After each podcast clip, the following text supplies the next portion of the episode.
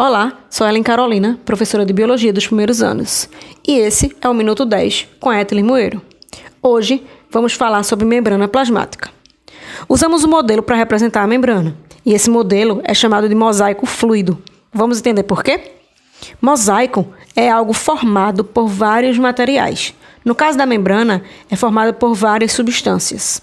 Essas substâncias são os lipídios, que são as gorduras, as proteínas e os glicídios, também chamados de carboidratos, que são os famosos açúcares. E fluido, porque as substâncias que formam a membrana se movimentam livremente.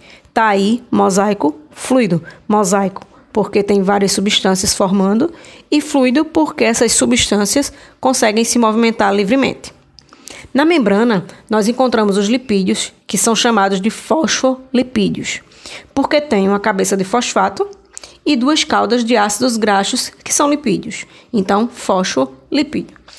Esses fosfolipídios estão dispostos lado a lado e um em cima do outro, formando uma dupla camada, onde as cabeças ficam nas extremidades e o ácido graxo fica na parte interna, que são as caudas. E essa parte interna está protegida pelos fosfatos. Por isso chamamos de bicamada fosfolipídica.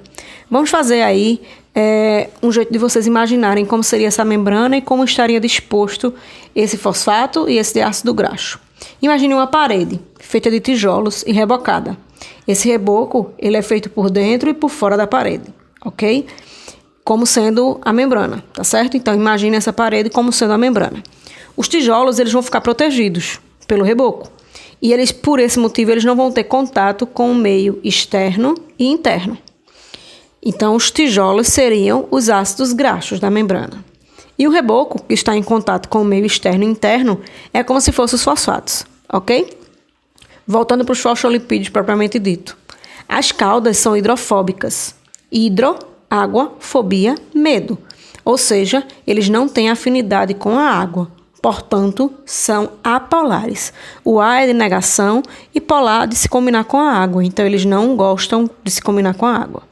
Já as cabeças que são de fosfato são hidrofílicas, hidroágua, e filia vem de afinidade, de afim, ou seja, as moléculas aí em questão, que são os fosfatos, eles têm afinidade com a água, portanto, dizemos que são polares, ok? Gostam da água.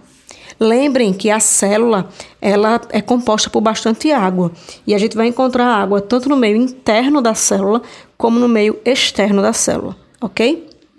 Os fosfolipídios são moléculas anfipáticas. Anfipáticas por terem uma porção hidrofóbica e outra hidrofílica, ok? Vamos agora saber quais as funções da membrana. A membrana tem função de proteção, tá? Então ela vai proteger a célula. Além de proteger, ela vai atuar na entrada e na saída de substâncias.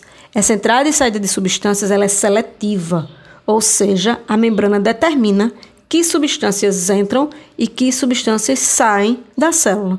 Esse controle é chamado de permeabilidade seletiva. Permeabilidade de permeável, de deixar passar substâncias, e seletiva porque ela seleciona quem pode entrar e quem pode sair. Ok? A membrana também se comunica com outras células ou substâncias. E aí, quando ela se comunica, ela também consegue reagir a hormônios, antígenos, neurotransmissores, entre tantas outras coisas que podem entrar no nosso organismo, tá? E elas fazem essa comunicação e essa reação através dos glicídios, que são os carboidratos presentes na membrana e que formam o glicocálice, tá? Esse glicocálice é justamente que formado por glicídios que tem a função de se comunicar e de reagir a essas substâncias. E por último, nós temos as proteínas, que elas estão presentes na membrana e atuam na entrada e saída de substâncias maiores.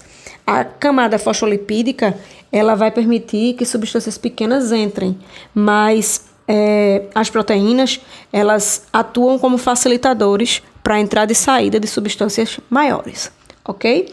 Então é isso. Muito bom estar com vocês e até a próxima.